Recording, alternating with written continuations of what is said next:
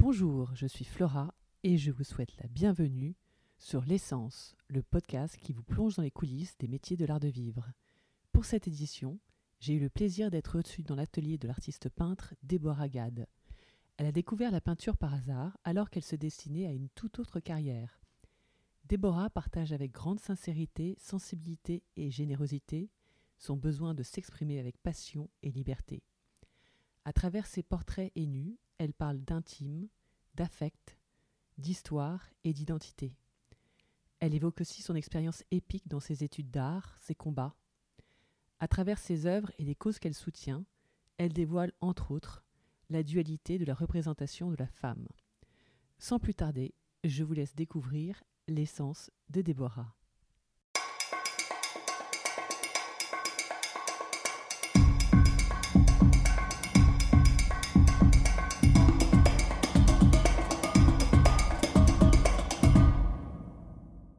Euh, oui, donc j'ai envie de dire que derrière la glace se cache le feu et qu'il y a un décalage entre le personnage euh, sage et poli qui se cache devant moi et la force qui se dégage de tes œuvres, parfois même une violence. Voilà. Euh, la réponse réside sans doute dans la raison pour laquelle tu peins et tu dessines. Est-ce que tu peux nous expliquer? Oui, alors c'est vrai qu'on me l'a déjà dit, c'est tout à fait juste. Euh, je crois, je crois que qu'il y a quelque chose de la transgression dans ma peinture. Et souvent dans la peinture, on essaye d'aller euh, au-delà des, au-delà de l'apparent, au-delà des interdits. Et du coup, euh, c'est tout un monde en fait qui, qui s'ouvre et un monde où tout est possible, un monde où on peut tout exprimer. c'est le monde, le monde des images, le monde des sensations. Et et disons le, monde de, de l'invisible. Donc je crois que dans mon travail, je prends euh, euh, énormément de, de, liberté et c'est ça qui me, qui me stimule. C'est euh, de pouvoir agir sans réfléchir, exprimer des choses sans même souvent en avoir, en avoir conscience. Donc, donc il y a en effet un espèce de, de décalage entre, entre ce qu'on est, ce qu'on peut montrer au quotidien, etc., avec les, avec les autres et ce qu'on ce qu'on est dans le, dans le travail, dans, dans l'image. Mais est-ce que ça correspond à, en fait, cette prise de conscience euh, correspond à un événement spécifique dans ta vie très fort euh, qui t'a marqué et euh, à partir duquel les choses étaient changées? Ou est-ce que c'est simplement de par ton parcours ce que Peut-être tu pourrais nous expliquer comment tu en es venu à, peindre, parce que c'était peut-être pas à l'origine le cas. voilà, donc euh, voilà. Bah en fait, c'est arrivé assez tardivement la peinture et complètement par hasard. J'avais un, ami qui faisait de la peinture. Euh, euh, comme ça pour le plaisir et il m'avait conseillé d'essayer et un jour j'ai acheté quelques tubes de peinture et j'ai en effet essayé et j'ai trouvé un immense plaisir. Mais à ce moment-là, c'était euh, hors de question pour moi de, d'en faire quelque chose. Tout simplement parce que je, je, j'avais été assez formatée, en fait, euh, euh, dans le sens de, d'avoir un métier très sérieux, très, très sécu, en fait. et c'est pour ça que j'ai fait des études de comptabilité. C'était pour des questions de sécurité financière en fait. Donc j'étais quand même euh, vachement sous l'influence de ma famille et, euh, et j'ai mis euh, un peu de temps en fait avant de réussir à, à m'en échapper, à m'émanciper en fait. Et, Parce que tu viens, d'une famille de comptables ou de, de famille qui travaille dans l'administration mon père, non, mon père travaille dans, dans l'immobilier. Oui. mais du coup, il a voulu m'orienter vers un métier sérieux où je, où je, pouvais gagner ma vie, etc. Euh, voilà, mais c'était absolument pas euh, dans, ma, dans ma nature et c'était pas euh, et ça me plaisait pas, mais je me suis quand même forcée à le faire pendant plusieurs années. Et, et, et petit à petit, en fait, j'ai de plus en plus été vers le, la peinture, le dessin. J'ai eu la chance aussi de faire certaines rencontres, notamment une femme qui s'appelle Marion, avec qui j'ai je, travaillé. Je travaillais dans une boutique qui est une artiste autodidacte. Et qui une boutique de, pardon, euh, excuse-moi, une boutique de quoi? Une boutique de, de, de peinture et de peinture industrialisée en fait. Ah donc Et, tu, tu euh, savais déjà à l'époque que t'aimais bien ou c'était par hasard? Ah, bah en fait, ce qui s'est passé, c'est- qu'après 4 ans de comptabilité, euh, mon père voulait me faire travailler avec lui dans l'immobilier. Finalement, il n'avait pas le temps de, de, de me donner de- des choses à faire ou de réellement faire ça. Et du coup, euh, euh, du coup j'ai cherché du travail et j'ai trouvé euh, deux boulots à temps partiel dans deux espèces de galeries à Paris. Notamment celle-ci, qui était donc une, boutique de peinture industrialisée et de, bijoux fantaisistes. Et j'ai rencontré cette femme qui m'a dit un jour euh, si tu le si tu le fais pas, tu regretteras toute ta vie. Euh, en parlant euh, de la montrais- peinture. Mais tu lui montrais tes œuvres euh, Elle savait que tu ça Elle savait que ouais, elle savait que ça m'intéressait et c'est surtout qu'on travaillait ensemble le, le samedi et, euh, et elle me parlait de peinture, elle me montrait des choses, elle me montrait des grands maîtres, euh, des, des classiques et elle voyait que ça me ça me parlait, ça me ça me fascinait en fait. Et elle a compris à quel point c'était important pour moi et elle m'a elle m'a donné la liberté que je je m'étais pas autorisée à prendre. Et ça, je m'en souviendrai euh, toute ma vie parce que ça a été déterminant. C'est à ce moment-là que j'ai décidé du coup de, de m'inscrire dans une prépa. Ma famille n'était pas d'accord. Je me suis donné les moyens par moi-même avec mes petites économies, l'argent que j'avais gagné. Et j'ai passé les de- concours. d'art euh, ouais, une prépa d'art, ouais, ouais, pour passer le- les concours des beaux-arts. Et ça a été vraiment le début du coup de, de ce cheminement, de cette, histoire-là. Ouais. Et après, tu as fait Villa. euh, La ville à Arson, ouais. Oui, voilà. ouais, Et ouais, ouais. est-ce que tu peux nous dire quelques mots sur euh, ce que ça t'a apporté, euh, ton expérience à l'école? C'est joli, c'est dans le sud en plus. euh. Alors c'est un très très bel endroit. Oui. Ouais. Je d'ailleurs c'est pour ça que je, je me suis retrouvée là-bas parce que je suis tombée amoureuse de cet endroit au moment où j'y suis arrivée en passant euh, au moment de passer les concours. J'ai passé une année là-bas. J'ai je me suis énormément enrichie de, des échanges avec les avec les élèves. Euh, C'était des, des élèves internationaux ou essentiellement français euh, qui viennent de toute la France? Comment ça se passe? Alors, il y a, y a des gens qui viennent d'un peu partout, mais c'est quand même plus euh, essentiellement français. Ouais. Et, euh, et c'est juste que c'était la première fois que je me retrouvais avec des, des gens euh, de, dans ce milieu, euh, des gens qui ont chacun des pratiques différentes, une histoire différente, et du coup avec qui j'avais euh, énormément de- de- d'échanges et de complicité. Et ça, ça a été une expérience euh, fabuleuse. Et, euh, et- Au- Autour d'une passion commune, donc. euh, Ouais. oui, voilà, ouais. ouais, Et qui avaient à peu près le même âge, même parcours ou rien à voir Enfin, où c'était très mixte Oui, c'était. bah, disons que j'avais un parcours un peu particulier parce que j'avais fait quelques années de comptabilité, donc j'avais quelques années de, de plus que les gens dans ma promo. Mais, mais j'avais des amis de- dans toutes les promos, dans l'école. Et puis, et puis oui, chacun avait, euh, avait son histoire. Et ensuite, euh, ensuite, je suis rentrée à Paris. Ben, pour plusieurs raisons. D'abord parce que c'était une école qui était euh, très focalisée sur le, l'art conceptuel. Voilà. Et, euh, et une école du Campienne, comme on dit. Moi, j'avais quand même euh, un intérêt particulier pour le dessin, la peinture. Et j'avais aussi une, une espèce de, comment dire, de sensation d'urgence. J'avais besoin de, d'apprendre les techniques, d'expérimenter un maximum. Et c'était une école euh, assez scolaire. Il fallait euh, faire les choses euh, petit à petit, attendre d'être en quatrième, cinquième année pour penser à sa pratique personnelle, etc. Et, et très porté donc sur le concept. Et du coup, ça me correspondait pas tout à fait. Donc j'ai préféré continuer en fait différemment et me concentrer sur le dessin, sur la peinture. J'avais, j'avais pas envie en fait de, de m'éparpiller euh, avec euh, toutes sortes de médias, la vidéo, euh, le- la performance, etc. Je les ai pratiqués un petit peu, mais, mais une année, ça m'a, ça m'a suffi. Ou d'où vient l'idée de, de mélanger le noir avec les couleurs vives? C'est le fusain avec les acryliques. Expliquer sur tes différentes séries parce que j'ai l'impression Ouais. que ça a un peu évolué en fait.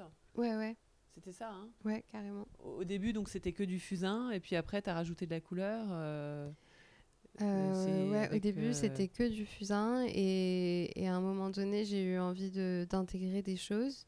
J'ai fait des collages en fait euh, et j'ai utilisé de la peinture. Alors les collages, c'est que j'ai utilisé des morceaux de palettes de peinture, soit de palettes acryliques, soit de palettes de peinture à l'huile.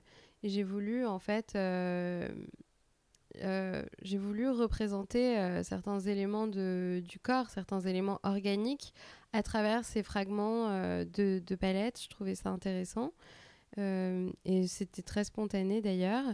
Et puis la peinture est intervenue comme quelque chose en fait qu'on ne contrôle pas, quelque chose d'organique qui vient, euh, qui vient semer le, désordre dans un dessin assez, assez défini, assez précisé du, du visage, euh, donc de l'apparent, du regard. Et, euh, et, et c'est vrai que c'est tout le tout l'enjeu en fait de mon travail entre intérieur, extérieur, intimité et, et relations sociales, apparence. Euh, visage, corps, il y a, tous ces rapports-là en fait. Oui, non, c'est très beau. Et en plus, tu viens les rythmer de, poètes parfois, enfin, ou de quelques lignes sur les œuvres en question. Ça devient comme ça en peignant, ou tu te, tu te dis, euh, je vais l'illustrer euh, en mettant ça, ou tu t'inspires de quelqu'un, quelque chose, une situation donnée, ou la façon dont tu. ton état d'esprit quand tu peins ces personnes? Alors, quand je rajoute des écritures, c'est ça? Oui. Euh, ça me vient très spontanément. C'est quand je, souhaite euh, intégrer de manière très directe euh, un, un, élément, une idée. Parce qu'il parce qu'il y a quelque chose de contradictoire entre l'univers de, de la peinture, des images, et l'univers des mots qui, est, qui sont plus les mots sont plus incisifs, en fait, plus directs quelque part, alors que la peinture euh, laisse euh, libre cours aux, interprétations diverses euh, et du coup au, regard de chacun. Il y a quelque chose d'un peu flou, de, mystérieux dans la peinture, quelque chose de, secret. Et, le, et, les mots, pour moi, sont un outil comme ça, très direct, qui me permet de jouer entre ces deux ces deux univers différents, voilà, et d'ajouter des, des, sortes de précisions, de, de messages. D'accord, oui, parce qu'il y, y, a la chair qui revient souvent comme euh, thématique, enfin, qui est représentée, euh, et c'est très beau. Et mais c'est ouais, c'est assez marquant en fait parce que c'est il y a beaucoup de rouge, il y a beaucoup de sang, enfin voilà, c'est très vivant. Euh... Ouais. ouais. par rapport à ça, c'est quoi? C'est parce que on se sent vivre euh, c'est la chair, c'est vraiment c'est euh, l'essence du vivant. Enfin, c'est quoi pour toi C'est euh, la chair, pour moi, c'est tout ce qu'il y a à l'intérieur, euh, tout ce qu'on ne perçoit pas directement d'une d'une personne lorsqu'on la rencontre, tout, tout ce que l'on vit seul avec soi-même en fait, toute cette, cette intimité qui nous appartient et qu'on partage à de rares moments, toute cette intensité il y a ce qu'on appelle la mémoire du corps. C'est une expression que, que j'aime beaucoup parce que j'ai cette sensation comme ça que tout ce qu'on peut vivre s'intègre petit à petit euh, à l'intérieur de nous euh, et, là quelque part dans, dans, ce corps. Et c'est cette relation au corps qui m'intéresse. Euh, qu'est-ce qu'on en fait? Est-ce une relation harmonieuse, une relation conflictuelle? Est-ce qu'on est qu'on s'autorise en fait tout ce qu'il y a dans ce corps ou est-ce qu'on se le reproche? Euh, c'est ça qui me qui m'intéresse. Donc je, je, dirais que c'est une une chair euh, ouais une chair qui représente tout ça. non, mais c'est non mais c'est superbe parce que en, en plus donc tu représentes des membres de ta famille euh, et oui c'est surtout ta sœur en fait qui vient ta sœur donc un peu plus jeune que toi mais qui te ressemble quand même. Ouais. Pas mal. Euh, c'est presque ta jumelle en fait, non? Enfin, je sais pas, après, sur le tempérament, peut-être pas du tout. Alors, euh, euh, physiquement, on se ressemble pas tellement. Ah. mais, mais on m'a souvent, on m'a souvent dit ah, tiens on dirait toi là-dessus etc alors qu'en fait ça, ça n'est jamais moi c'est quasiment toujours ma sœur j'ai commencé à travailler avec elle totalement par hasard un jour elle a voulu poser etc et ensuite, il en est sorti un travail beaucoup plus, euh, plus profond en fait que plus profond que les travaux euh, précédents, avec plus d'intimité, déjà du fait d'un lien, d'un lien de sœur, d'une proximité euh, importante, mais aussi d'une histoire familiale commune, un, un, tronc commun, on peut dire. Et donc, il y a quelque chose de l'intime et, et, même de l'autoportrait, je dirais, Oui, Euh, on a vraiment l'impression, ouais, c'est vrai. Moi, au Mm. début, je croyais que c'était toi qui t'auto-dessinais Oui, ah oui. avant de voir que c'était ta sœur, en fait. Ouais. Mais bon, après, peut-être que je suis. On me le dit, euh, Ouais. on me le dit souvent, ouais, ouais. Bah, c'est vrai que ça permet. euh, et puis, il faut dire que le travail de, de portrait, le travail de nu, ça, ça a très souvent quand même une orientation érotique, voire sexuelle. Et le fait de travailler en fait avec euh, quelqu'un de, sa propre famille, ça donne lieu à quelque chose de tout à fait différent et du coup euh, qui parle vraiment de d'intime, d'intime, d'affect, d'histoire, d'identité aussi. Parce que quelque part, euh, au niveau identitaire, même si nous sommes deux individus différents, deux sœurs, il y a quelque chose de très fort au niveau identitaire dans le lien qu'il y a entre nous. Et du coup, petit à petit, euh, ça n'était plus ma sœur que je dessinais, c'était quelque part un, un peu comme un personnage, comme un concept, dans le sens où finalement je pense que qu'elle incarne énormément de choses qui sont importantes euh, pour moi et donc dans mon travail et qui font que, euh, que c'est devenu quelque, quelque chose de l'ordre de, de quelque chose de constant, de, de permanent, de l'ordre de ma pratique en elle-même. Voilà. Donc vous êtes très famille en fait. C'est- c'est- Enfin, c'est très beau Ouais. ce lien que vous avez avec ta sœur parce que du coup, ça veut dire que vous vous auto-encouragez euh, toutes les deux, quoi. Si elle Ouais. t'a demandé spontanément de poser alors que tu n'avais même pas eu l'idée encore, enfin, Ouais. c'est c'est beau, c'est Oui, fort, tu vois. ouais, c'est vrai. Je, je pense que c'est hum, comment dire, c'est quelqu'un de, de qui je suis vraiment très proche et on a une, une belle relation de, de confiance, etc. Et c'est quelqu'un qui m'a beaucoup encouragée. Donc oui, tout à fait, c'est vrai. Voilà. Et t'as ton frère aussi, tu m'as dit? Mon frère que j'avais également euh, dessiné à, à l'époque, euh, ouais, tout à fait. D'ailleurs, à cette époque, il était euh, assez branché méditation, etc. Et du coup, je l'avais dessiné dans des, dans des positions de méditation et c'était assez euh, euh, fort aussi comme moment, voilà. euh. Mais on peut le voir sur le. Je mettrai des liens, mais en fait, c'était c'était euh, quelle année? C'était. euh, Alors, mon frère, c'était en 2000, euh, ouais, ton frère, ton frère. deux- 2014, D'accord. 2013-2014, ouais, Ouais. Et après, ta sœur, c'est tout le temps, quoi. ouais. Presque, hein. d'accord. Et Mm. sinon, ton père et ta mère, non? Euh, non, je les ai déjà dessinés, mais, mais plus un- de façon isolée, on va dire. Dans mes œuvres préférées, il y a Black Swan, euh, iconique 2018. The night was blue, but she didn't know how to love. Ça, j'adore. Ah ouais. Enfin, j'adore, j'adore. Mais c'est sublime, quoi. Euh, et comment t'as eu euh, ou This is not Jesus Euh, Enfin, c'est euh, c'est c'est toujours très fort, c'est toujours très poétique. Et, euh, et puis surtout, la représentation de la femme, en fait, où ça peut être la Madone. Enfin, c'est très intime, mais elle peut être très euh, fragile. C'est ça, non? Ouais, ouais, tout à fait. Euh, c'est- vrai que c'est quelque chose qui apparaît, qui, m'est apparu même au, fil du travail assez clairement. Cette espèce de multiplicité, finalement, que, que l'on a en tant qu'être humain et peut-être particulièrement en tant que femme. Parce que j'ai l'impression que les femmes euh, ont été quand même euh, vachement euh, contraintes et, interdites, même parfois au niveau. comment dire, au niveau émotionnel, au niveau... mon travail qui cherche à dévoiler sans arrêt ses, émotions intimes, je pense qu'il il, il est le... Comment dire il est la réponse à, à certains, certains interdits euh, de parole, de, d'expression. Euh, J'ai l'impression qu'il y, a des, il y a encore des tabous autour, de, autour des émotions, autour de l'intime, et, euh, et qu'il y a quelque chose d'assez...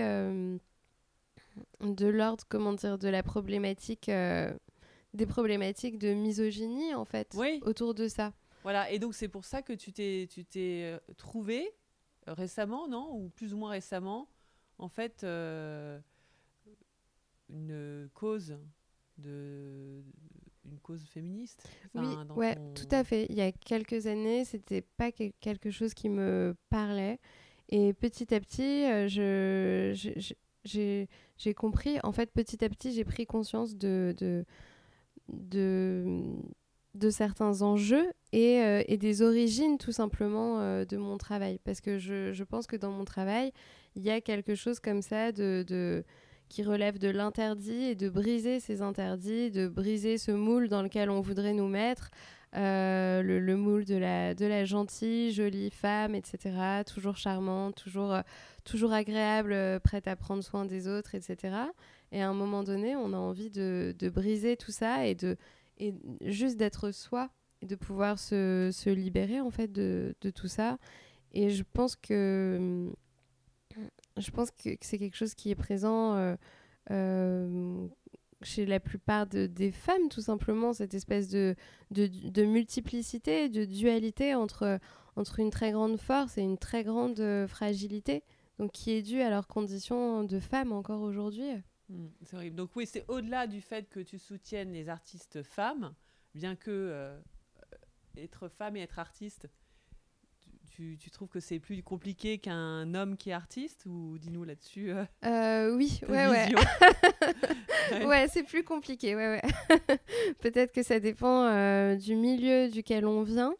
Au-delà du milieu, même dans le, dans le milieu ouais, de l'art et des institutions, je trouve que c'est plus compliqué en effet. Euh, D'ailleurs, il suffit de regarder euh, la représentation des femmes aujourd'hui. Euh, il y a 60% de femmes dans les écoles d'art, aux beaux-arts. Par contre, il y a, y, a, y, a, je crois, il y a moins de 20% des femmes qui, qui ont accès à des aides institutionnelles, des commandes euh, institutionnelles, etc. en tant qu'artiste. Ah, c'est dur, d'accord. Et, euh, et, et, quelque chose comme ça aussi pour la représentation euh, dans, les musées, dans, les musées, etc. Oui, est-ce que j'allais demander ouais, ouais, dans les musées. Euh, ouais. Dans les musées, ouais. je me souviens plus du pourcentage exact, mais je sais que c'est largement inférieur. Ah zut. Alors qu'il y a certains musées, il me semble que le Palais de Tokyo notamment, euh, ils exposent quand même assez souvent. Enfin, au moins ils sont 50-50 euh, femmes. Enfin, j'ai l'impression. Mais ouais. bon, après, mais ouais. Mais absolument. C'est vrai que c'est très dommage cette histoire et c'est pas le, tu n'es pas du tout la première artiste à en parler euh, de ce problème de c'est quoi c'est un on a l'impression que les hommes soi-disant sont même meilleurs en art alors que pas du tout en fait euh, ouais et il y a même des, des jugements moi j'ai ressenti que comment dire, dans les écoles d'art, il euh, y a une certaine forme d'académisme qui correspond à, une tendance contemporaine, etc., et qui peut changer d'une école à l'autre. Euh, mais lorsqu'on lorsqu'on travaille et qu'on apprend avec des enseignants euh, qui sont essentiellement masculins, parfois même des femmes qui sont euh, elles aussi dans cette espèce de mouvance un peu euh, masculine, avec des codes masculins tout simplement, il y a un rejet de certaines choses, il y a une espèce de, d'étiquetage des choses. Euh, et il y a un formatage qui est, qui est très important. Et si on rejette, si on se laisse pas faire, on, est exclu en fait de ces institutions, euh, de ces, on a, on a des, comment dire, ça pose euh, certains problèmes ah, donc tu as subi des pressions à des moments, toi, quand tu voulais faire des, certains projets On t'a dit clairement non ou qu'est-ce qui s'est passé? Alors moi, par exemple, euh, à la Villa Arson, euh, on m'a beaucoup reproché en fait de pas respecter le, les, les conseils euh, des enseignants, de ne pas tout simplement obéir à leurs conseils et du coup, on m'a reproché en fait mon indépendance et ma liberté. C'est dans ce sens que je, je dis que c'est une école qui est très scolaire. Donc les gens qui sont là-bas euh, ont, comme, euh, doivent avoir cette capacité à, à, obéir finalement aux enseignants, euh, je, en tout cas les, les trois, trois premières années. Sur des critères techniques ou non. sur des critères euh, Sur des de... critères purement euh, artistiques. C'est-à-dire qu'une fois, par exemple, je voulais faire une, une queue de sirène en métal pour une performance. Donc l'idée, c'était vraiment le métal qui vient contraindre le corps, donc ce paradoxe entre un élément euh, totalement euh, de l'ordre de la mythologie, la queue de sirène, euh, d'un certain idéal, etc., fantasmé, avec un élément comme ça, le fer qui va venir euh, contraindre le corps, etc., quelque chose d'assez brutal. Et on m'a dit non, mais fais-la en papier, c'est la tendance, le papier, on peut faire des choses très très bien en papier, etc. Et, ensuite, j'ai dit à l'enseignant, mais je, voulais être immobilisée, en fait, lors de la performance, euh, immobilisée au sol dans cette euh, queue de sirène en métal. euh, si je la fais en papier, je pourrais pas être immobilisée, ça va se déchirer.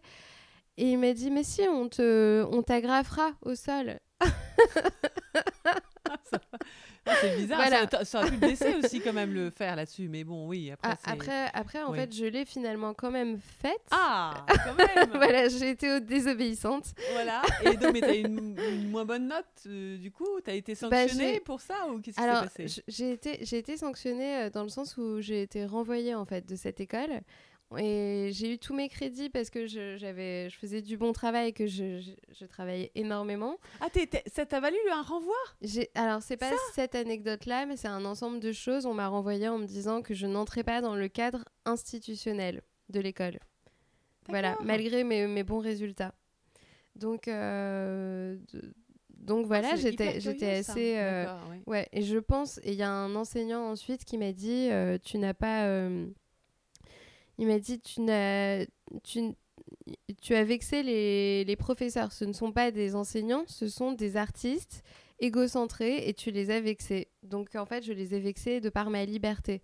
Et j'ai tendance à penser que euh, je suis une femme et je les ai vexés de par ma liberté, des enseignants masculins.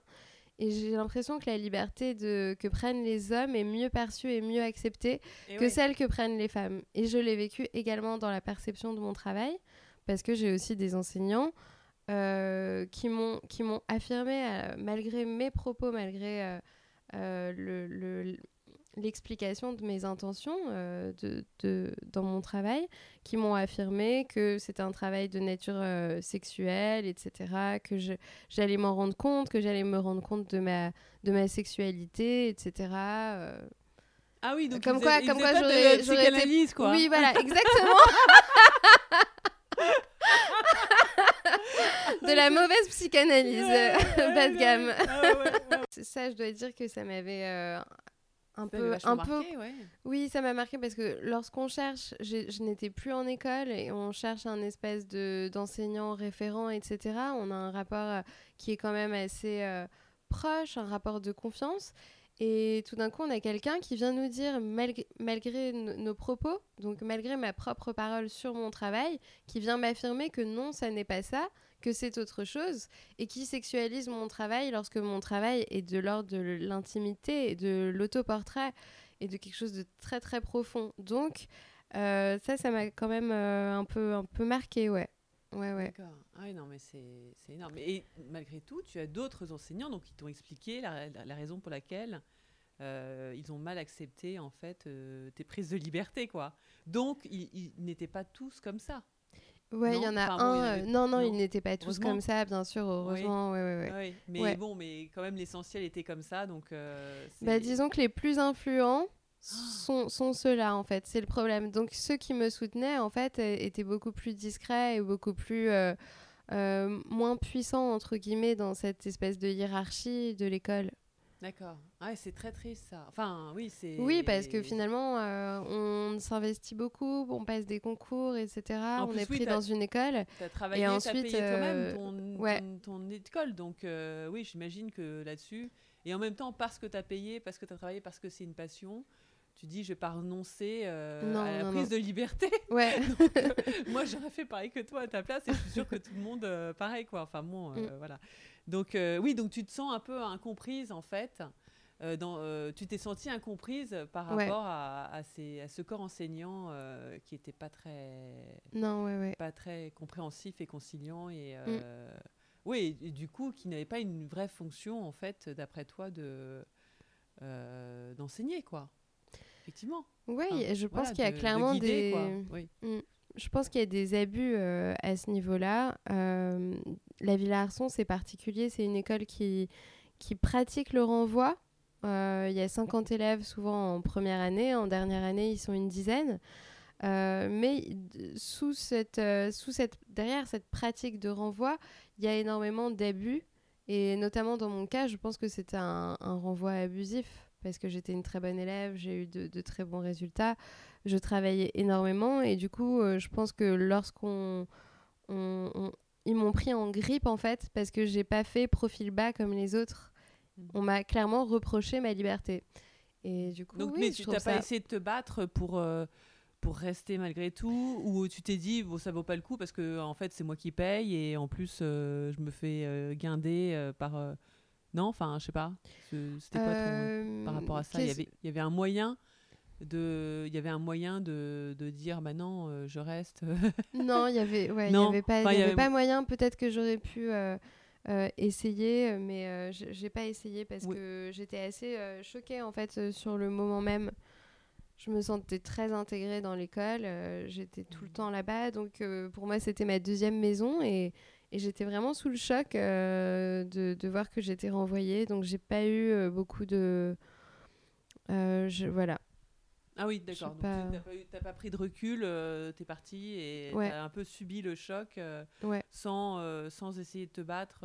J'ai quand même discuté avec les, les équipes, mais je pense que c'était c'était irréversible. Euh, je, je, ils n'auraient pas changé d'avis. Euh, il y avait quelque chose comme ça contre quoi je ne pouvais rien faire. D'accord. Mais du coup, est-ce que ça t'a structuré pour te battre et pour, euh, pour voilà, émerger d'autant plus et faire valoir en fait tes idées et la créativité telle que toi tu l'entends? Oui, de toute façon, ça m'a comment dire sur le coup, ça m'a perturbé, mais ensuite, euh, ça m'a pas découragé, au contraire, de poursuivre, euh, euh, continuer à développer ma pratique. Et puis, et puis je pense que quelque part, je ne l'ai pas regretté parce que j'aurais pas pu en fait me développer tel que, tel que je l'ai fait ensuite là-bas, tout simplement parce qu'il y avait trop de de, consignes, trop, euh, il y avait un manque de, liberté, trop de formatage, etc.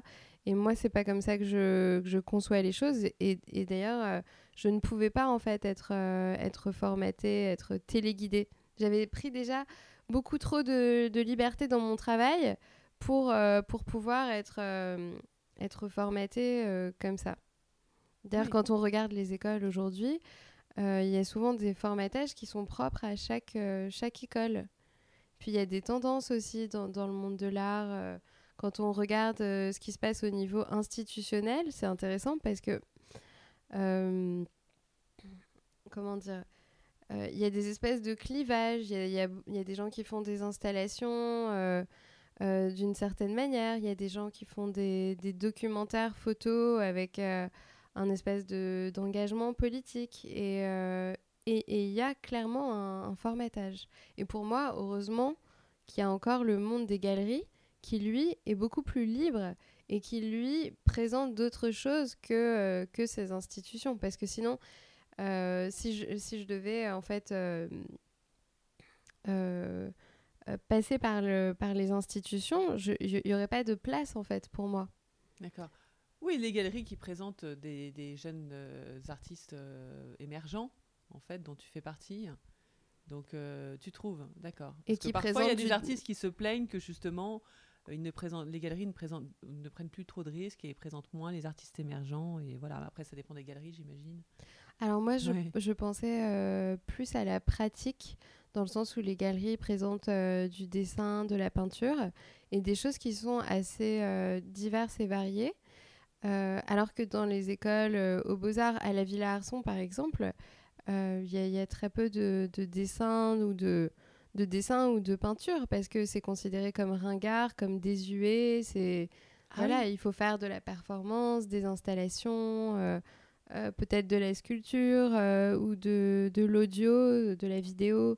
Mais, mais la peinture, c'est presque déconseillé en fait. En fait, t'aimes bien euh, la peinture, euh, le fusain euh, comme technique, c'est ça, hein, ça Tu as commencé avec le fusain. Ouais. Et après, tu, après la gouache, après, tu mets les fusains. Enfin, il y a un peu la dualité entre le fusain un peu noir et après les couleurs très vives pour représenter la chair ou représenter l'intimité. Enfin, je sais pas, après, ou le l'intérieur, le... Tout à fait. Euh, j'ai commencé avec les fusains et c'est une technique que, que j'aime beaucoup parce que parce qu'on peut varier l'intensité en fait euh, des tracés euh, à, la, à, la, seconde à une vitesse incroyable et donc c'est un outil très très sensible et, et, très sensuel. On peut faire beaucoup de, de choses avec, de, des textures différentes. On peut entrer dans la matière avec le fusain tout en restant dans quelque chose de dessiné, de tracé, etc. Lorsque, lorsqu'avec la peinture, avec l'eau, il y a quelque chose qui nous échappe, il y a quelque chose qui est, qui est lâché et, et, qui vient, et qui vient contredire en fait le dessin avec la couleur et avec cette matière du coup qui est assez euh, qui déborde en fait de, du cadre. Quand tu dis la tristesse est un aveu, en fait, euh, ouais voilà quoi, tu es résolument humaine et t'aimes bien en fait peindre le côté humain, euh, voilà retranscrire ça en fait, c'est ça. Hein, de c'est pas, ouais la tristesse c'est c'est pas grave d'être euh, de se sentir faible enfin c'est pas grave d'être euh, c'est plutôt une force quoi. C'est ce que tu essayes de dire en fait. Exactement c'est un peu ouais exactement. Je, je, comment dire ça? En fait moi je trouve ça très beau quand je, vois une espèce de, euh, de de laisser aller sur un visage une espèce de, de sincérité d'abandon je trouve ça très beau la, tristesse je trouve quelque part que c'est ce qui est de plus beau chez un être humain parce que c'est ce qui est de plus sincère. Et, la tristesse reflète en fait euh, tous, ces, tous ces idéaux euh, contrariés, donc tous ces rêves qu'on a pu avoir, etc. Tout, euh, donc, donc ce n'est pas juste de la tristesse en fait, c'est finalement tout, toute une, tout un univers d'espérance de, et d'innocence. C'est comme ça que je le vois. Euh, et donc, quand tu, te, quand tu vas peindre euh, quelqu'un, tu, tu, sais à l'avance, en fait, ou c'est vraiment en fonction de ce qui se dégage pendant la session que tu vas savoir après euh, les couleurs que tu vas poser, la technique, tout ça Enfin, comment ça se passe? Alors, en général, j'anticipe pas du tout le travail. Ça m'arrive d'avoir une espèce d'idée en tête, mais c'est souvent une idée prétexte en fait. C'est assez drôle parce que je me dis ah tiens je vais faire ci, je vais faire ça, etc. Et ensuite finalement euh, il y a toute autre chose qui, qui, arrive et qui me surprend moi-même. Euh, je pense que je travaille avec, le, avec mon inconscient. Je ne décide pas de ce que je fais. À un moment donné, c'est l'image qui décide à ma place. Et c'est comme si j'étais branchée sur une autre fréquence. Et c'est ça que j'apprécie aussi, c'est qu'il y a un espèce d'arrêt de, de, toutes ces ce monde de la, de la réflexion et des choses très rationnelles et pragmatiques, ce monde des obligations. Et Schlack, on bascule dans un univers qui est, euh, qui est complètement... Euh, qui est tout autre, qui est un univers de liberté dans lequel on réfléchit plus, on fait les choses très instinctivement et on parle avec les images. Euh, on mélange des images, on, interfère euh, avec les images, et là il y a des choses, des choses qui arrivent. Et d'ailleurs, ça a été très particulier au, tout début. donc, quand j'ai commencé cette série avec mon frère et ma soeur en 2015, parce que j'avais, je, regardais ce que je faisais après coup et je me disais, mais c'est moi qui ai fait ça, ça m'était complètement étranger. Ah et, limite choquant en fait, je, je comprenais pas, ça m'était étranger. Et aujourd'hui, du coup, j'ai un peu plus de familiarité, on peut dire, avec, avec mon travail. ah, donc tu as l'impression de te dédoubler presque et, ou d'être dans une espèce d'état de flow comme ça, où ça arrive tout seul et, et après coup, tu te dis Ah Tiens, donc j'ai fait ça Ouais, ouais, carrément. et, et, finalement, on apprend à se, à se connaître soi-même, on se découvre et, et c'est. Et donc, c'est un parcours qui est très enrichissant. Et ce que, ce que j'ai envie de dire aussi, c'est que au plus, au plus proche je suis de moi-même dans ma peinture et au plus proche je suis des autres, euh, j'ai ce sentiment-là. Ça m'est arrivé qu'on me, me demande euh, oui, mais t'as pas envie de, de, faire quelque chose de plus extérieur, de parler de ceci ou de cela plutôt que l'intime. Mais non, en fait. Euh, ouais. non, ça c'est. moi j'adore aussi. Quand on, on, peut, on pourrait avoir cette impression que c'est quelque chose d'égocentré, mais finalement, on avant de parler de soi, quand on, est dans le portrait et dans l'intime, on parle de, de, l'être humain et donc on parle de, de, ce truc qui nous lie tous les uns les autres, ce, truc qu'on a en commun et c'est ça qui me, qui me plaît en fait, c'est de créer du lien euh, par la peinture. Euh, en mettant en avant ces choses qui nous touchent, ces choses qu'on a tous euh, ressenties, qui sont présentes en, chacun de nous. De les, de les afficher librement plutôt que que d'en être gêné, que d'en avoir honte, etc. Moi, je, suis vraiment pour la, une espèce de, de spontanéité, de d'innocence. Je pense qu'un modèle, pour être euh, entre guillemets un bon modèle, c'est une personne qui a envie d'exprimer quelque chose quand elle pose, euh, qui, qui est dans un certain lâcher-prise, qui n'est pas du tout euh, dans le contrôle. Parce que j'ai déjà essayé de travailler avec des modèles qui étaient dans le contrôle et c'est pas du tout Ah passé. Ah ouais ah, C'est pas passé, ouais. ouais, ouais, parce que Donc, du coup, il y a ouais. un espace. C'est comme si, si le modèle est dans le contrôle, en fait, elle te donne pas l'autorisation de, de- d'exprimer quelque chose qui lui appartient. Euh, et moi, j'ai pas envie de, d'exprimer quelque chose de faux, quelque chose d'apparent, euh, ni, de, ni de creuser si la personne est trop réticente. Un bon modèle, c'est quelqu'un euh, qui a cette, cette force et cette capacité, en fait, à, à s'assumer et à lâcher prise pour, euh, pour exprimer des choses euh, assez, assez intimes, assez, assez profondes. Donc je pense que dans mon travail, il y a toujours un mélange entre euh, ces, comment dire, euh, un, un peu de ma sœur et un peu de moi en fait. Voilà. Et puis après, il y a aussi, je pense, comment dire, finalement ce lien que j'ai avec ma sœur, ce, très, ce lien familial très, très fort, euh, il enrichit énormément mon travail. Et du coup, finalement, si je travaille avec quelqu'un avec qui j'ai pas beaucoup de liens, il y a beaucoup moins de projections. Oui, Euh, d'accord, voilà. je vois, oui, tout à fait. Parce que là, finalement, je suis dans une espèce de mythologie personnelle où dans, dans, cette, euh, dans ce personnage-là, c'est à la fois ma sœur, c'est à la fois moi, c'est un peu tout ce qu'on a pu vivre et c'est un ensemble de valeurs et, et d'identités, en fait, identitaires qui, euh, qui s'expriment. Il y a, l'incarnation de quelque chose avec, avec d'autres choses. Donc c'est tout un, un univers, en fait, qui est, qui est créé comme ça. Et la, et la place de liberté dans le monde de l'art?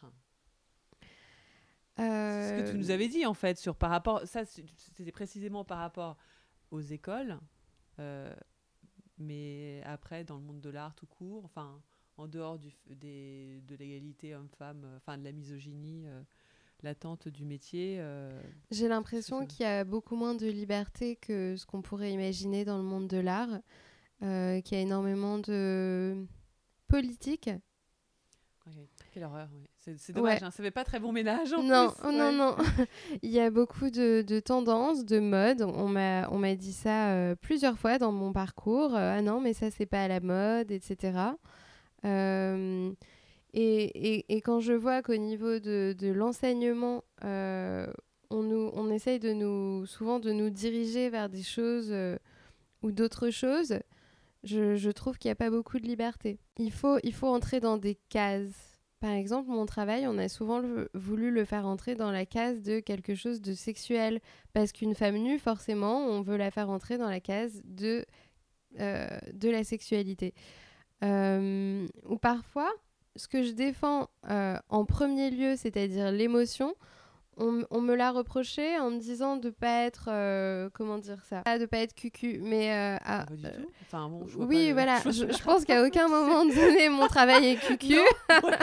C'est- pas Voilà, un enseignant qui t'a dit euh, ça quand même si si si en plus? Oui ouais ouais ouais Oh là là, Ouais, ouais. C'est la même Plusieurs personne fois, qui de ouais, oui, qui- ouais, ouais. oui. Non, mais il y a, le, le, le, le milieu de l'art, c'est assez particulier et il faut, je pense, C'est très snob parfois. hein. C'est très snob. Ah Ouais. oui, oui, oui, carrément. C'est dommage. Et puis, euh, Parce que une c'est très riche aussi. C'est ça qui est dommage. c'est très, très, très riche, mais il faut trouver euh, la force de, de s'imposer pour se défendre, pour imposer son travail. Il faut pas demander euh, euh, de d'avis ou de, ou Ah de oui. conseils. Oui, voilà, ouais, c'est ça. Mm. Ça va être horrible. Après, Non, tu vas t'attirer ouais. les foudres. euh, Exact, tu vas voir- et exactement. même, de toute façon, quand bien même tu demandes pas d'avis et de conseils, j'imagine Ouais. qu'il y en a plein Tout qui te fait. le donnent quand ouais, même, ouais, exact.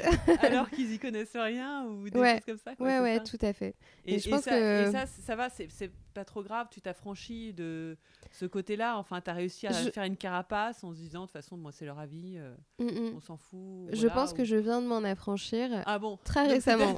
Ouais, ça a été un cheminement.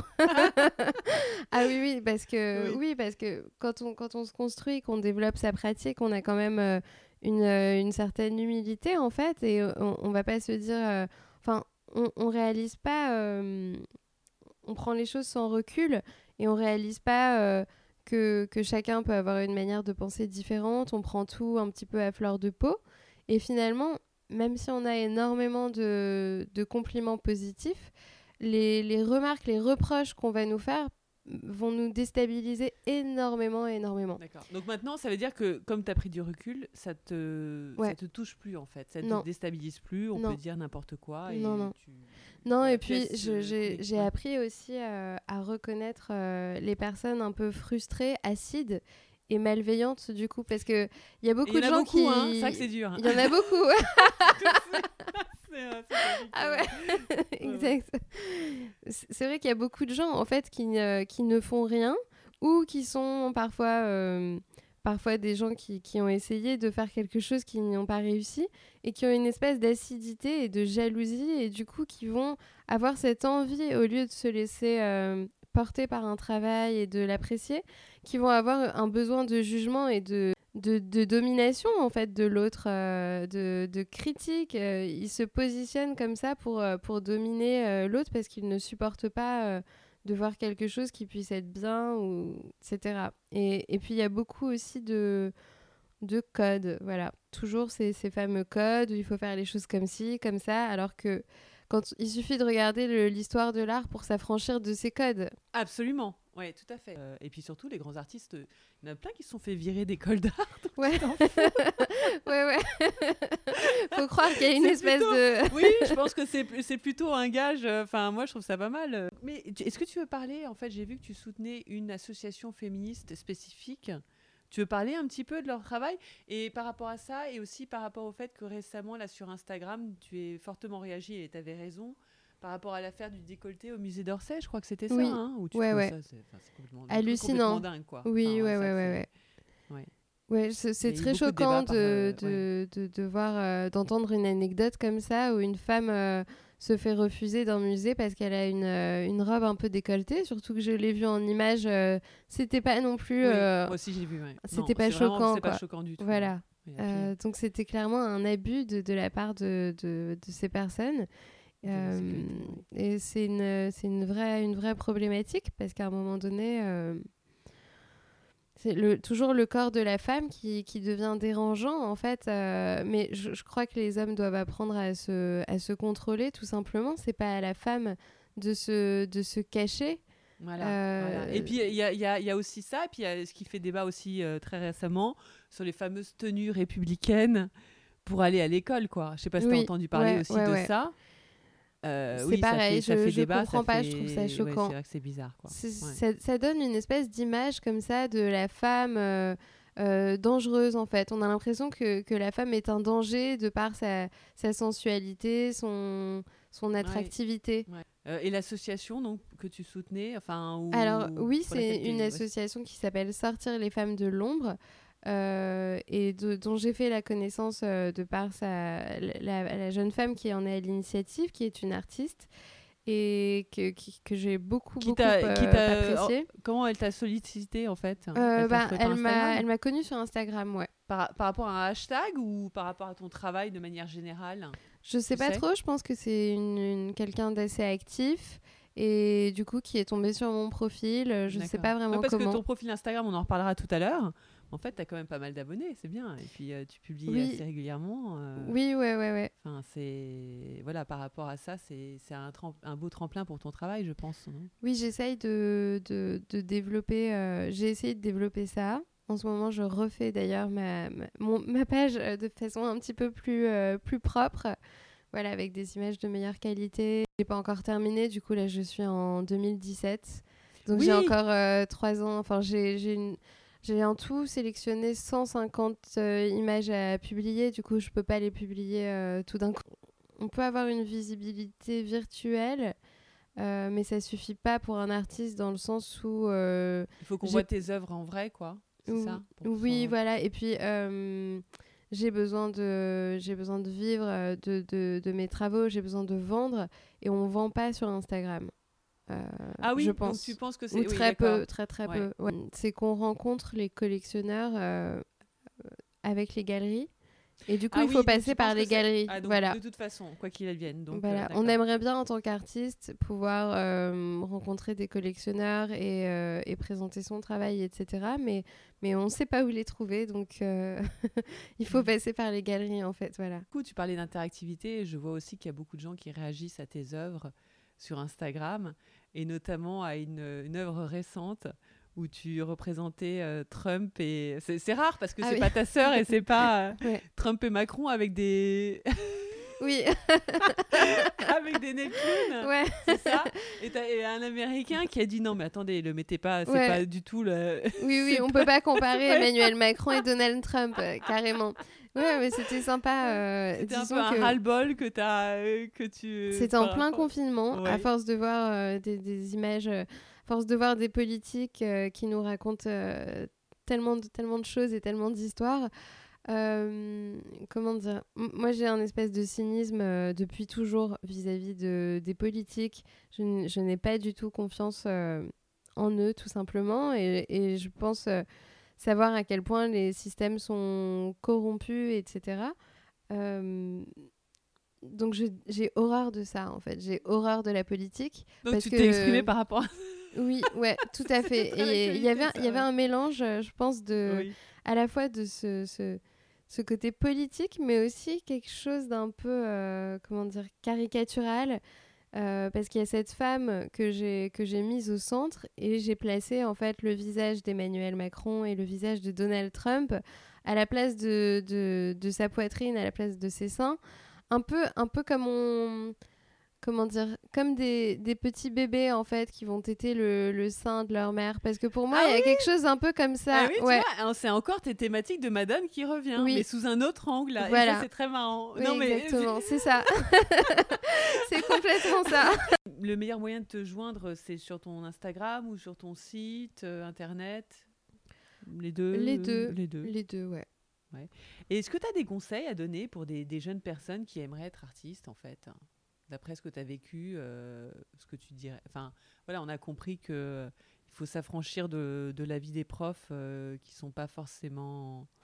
Alors le premier voilà, conseil, que, ouais, le premier conseil que je donnerais, c'est de d'écouter sa, sa voix intérieure avant toute chose, de préserver son intuition euh, et de se préserver donc de, de- des autres euh, finalement et de des, éléments qui peuvent être euh, parfois des, des sources de turbulence, voilà, que ce soit euh, les enseignants ou que ce soit parfois un entourage familial qui, qui n'accepte pas, etc. Il faut euh, se raccrocher à son désir, préserver ce, désir-là. Je pense qu'un artiste n'a pas le choix que, que d'être artiste. Et c'est pour ça que malgré la difficulté, il ne va jamais, jamais se décourager ou peut-être se décourager un mois ou deux, etc. Ensuite, il est rattrapé par ce besoin de euh, faire quelque chose, de créer en permanence. Euh, et du coup, ça le détermine. C'est un besoin, c'est pas une profession. C'est un besoin avant hein. tout. Ouais, ouais, Oui. ouais. Et le deuxième conseil Oui. très important que je donnerais, ce serait de, de construire euh, son indépendance. Parce que, et là je parle d'indépendance euh, financière, c'est-à-dire de mettre en place une organisation de vie euh, qui permette de pouvoir euh, accomplir du coup cette pratique artistique.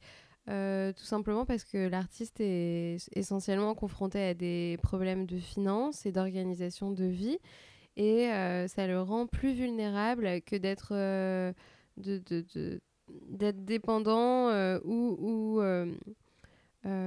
enfin c'est, la première difficulté quoi Oui, parce qu'en en fait, il y a- y, y peu d'artistes qui réussissent à vivre de leur art.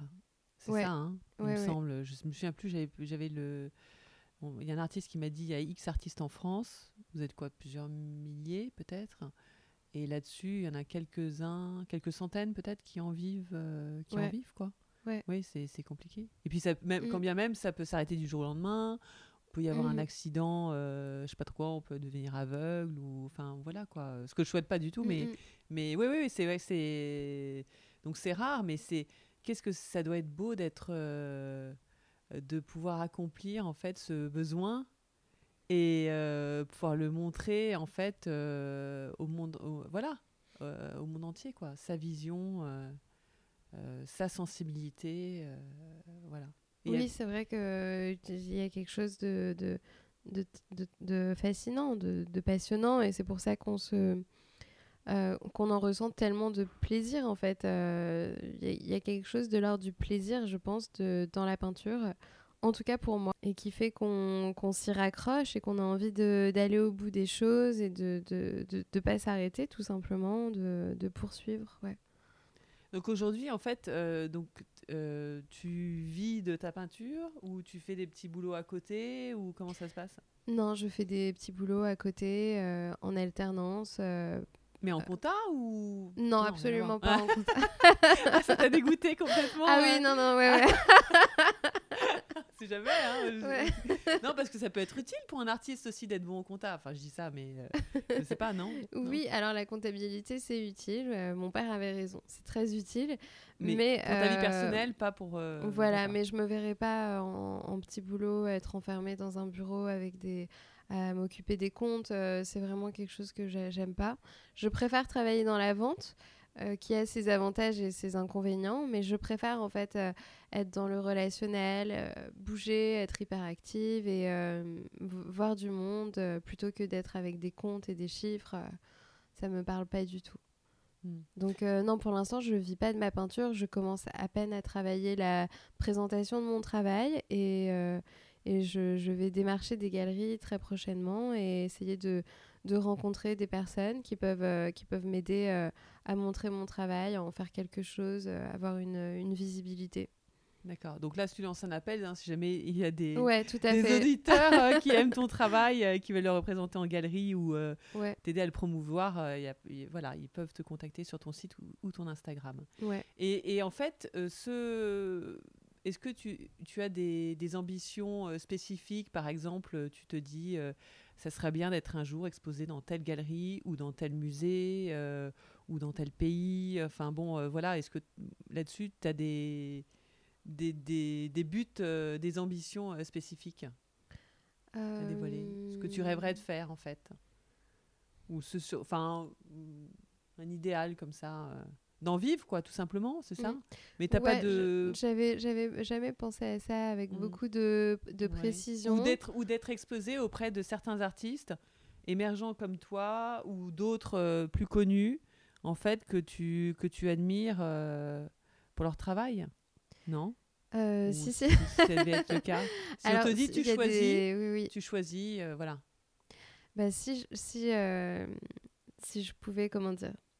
Oui, on a le droit de, de, rêver ou même d'avoir de grandes ambitions. Donc si je devais déterminer une exposition avec certains artistes euh, qui sont les artistes que j'admire le plus, euh, qui me parlent le plus, je penserais à euh, Giacometti. je, je, penserais aussi à Picasso, Francis Bacon, Egon Schiele. je penserais aussi à Basquiat.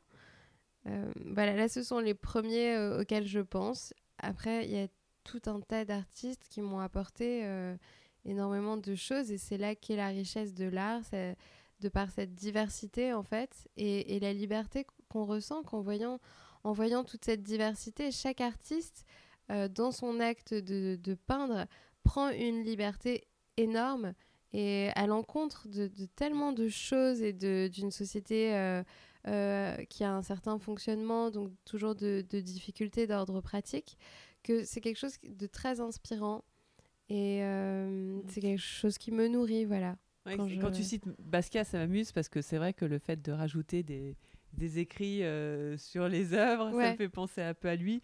Et puis surtout cette obsession pour la chair, pour l'intérieur, lui, il l'a bien représenté de par, je ne sais pas si c'était à cause de sa maladie ou de ces maladies, mais oui, voilà, il y avait, euh, il y avait quelque chose. Donc, euh, oui, je, peux voir un peu quand tu cites Basquiat, euh, je, comprends mieux. Bah, je crois que dans la peinture, il y a quelque chose de très charnel, charnel dans le sens pur du terme, donc pas dans le sens de relation charnelle, mais dans le sens de en fait, on, est des êtres humains, on est des êtres charnels. Et il y a cette sensualité dans la peinture euh, que je retrouve dans mon travail dans le sens de d'entrer dans la matière et d'une sorte de, de lutte avec la matière, euh, qui, qui, est peut-être aussi euh, quelque part la lutte que, que l'on a avec soi-même ou, ou avec les éléments, des, des, luttes de, de d'idées, de concepts, les, de, paradoxes, que ce soit avec soi-même ou dans sa vie, etc. Il y a quelque chose comme ça de l'ordre de la donc du charnel et de la lutte dans la peinture. Et j'adore euh, en fait euh, j'adore me sentir en difficulté euh, technique à un moment donné et relever un espèce de challenge. Par exemple c'est assez drôle mais quand le je, je, mets mon ma feuille ou la toile au mur et quand et quand elle est bien haute je me retrouve dans une espèce de difficulté physique pour, euh, pour faire les choses, qui finalement est aussi quelque chose de stimulant et euh, euh, toute difficulté en fait dans le travail est quelque chose de stimulant et donc il y a un espèce de, de, combat avec l'image, avec la matière pour, pour arriver à quelque chose, quelque chose finalement qui nous échappe et qui nous dépasse. Et je pense que c'est ça qui me, qui me plaît plus que tout. Voilà. Je peins le ressenti. Euh, c'est vrai que je ne suis pas du tout dans la fidélité de dans, un certain réalisme. Je suis je suis pas euh, voilà, je cherche pas à représenter les traits exacts du visage. Je cherche vraiment à représenter une expression. Donc c'est la première chose que je dessine. Je dessine le regard à chaque fois en premier, les cheveux, le regard. Et c'est pour ça que je précise pas le nez par exemple, dans mes visages parce que ça m'apparaît pas comme un, ah élément important. Voilà, c'est même un élément en fait qui peut euh, dévier de, du regard des yeux. En fait, euh, étrangement, lorsqu'on enlève le nez, le regard apparaît de manière beaucoup plus, plus forte. C'est, on est pur en fait. Et du coup, c'est ça que je, je, je, recherche dans mon travail, de faire apparaître euh, en premier un regard. Et du coup, je, je choisis ce que je vais représenter. Euh. Et ensuite, là, c'est encore euh, à l'ordre de, d'esquisse. et ensuite, je vais venir travailler donc tout ce qui est l'extérieur, non pas le fond, parce que je fais jamais de fond, j'aime pas ça, je trouve que ça sert à rien, mais du coup des éléments extérieurs qui vont entrer quelque part en collision avec le corps, qui vont le, qui vont le traverser et, qui sont finalement euh, des éléments de vie, qui sont c'est toute, cette agitation qu'il y a dans, le, dans la ville et dans nos villes et dans nos vies pardon au quotidien. Euh, Donc ça sera, c'est ça où tu, ça va être en couleur le fond, oui. enfin, le, enfin les, éléments, pas, pas le fond euh, uni, mais d'accord. En revanche, euh, en revanche, le modèle reste reste au fusain, non C'est ça? Oui, reste tout à fait. Euh, tout à fait. Le modèle va peut-être même rester euh, comme ça, avec cette espèce de blanc. D'habitude, je travaille sur du papier, là, je travaille sur une toile. Et du coup, ah euh, voilà, du coup, c'est encore nouveau et je vais voir comment est-ce que je vais, je vais appréhender le, la matière, le blanc, parce que le blanc du papier n'est pas le même blanc que le blanc de la toile. donc, je, je, je vais voir. On va ah voir ce, qui, ce qui en ressort. Quoi. Euh, merci pour ce partage.